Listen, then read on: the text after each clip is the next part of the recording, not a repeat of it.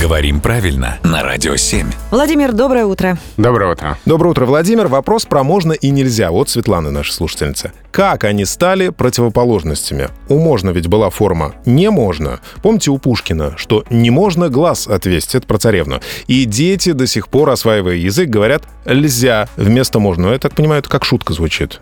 Мы же так шутим, льзя. Сама так говорила и говорю сейчас. Лизя. На самом деле это вполне логично, Не может быть. а, потому что если у нас есть слово «нельзя», значит, когда-то было «нельзя». Я серьезно? А что Ну да. такое было льзя? А вот сейчас расскажу.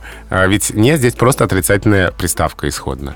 «Нельзя», то есть «не можно», где «льзе» — форма дательного падежа, единственного числа, существительного «льга» со значением «свобода». Ага. Вот было такое слово «льга», которое означало «свобода». У него была форма дательного падежа «лизе», кому чему, ну там чередование просто. И с отрицанием «не лизе», то есть «не можно».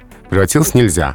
А вот это самое слово «льга», оно в русском языке не сохранилось, но сохранились слова от него образованные.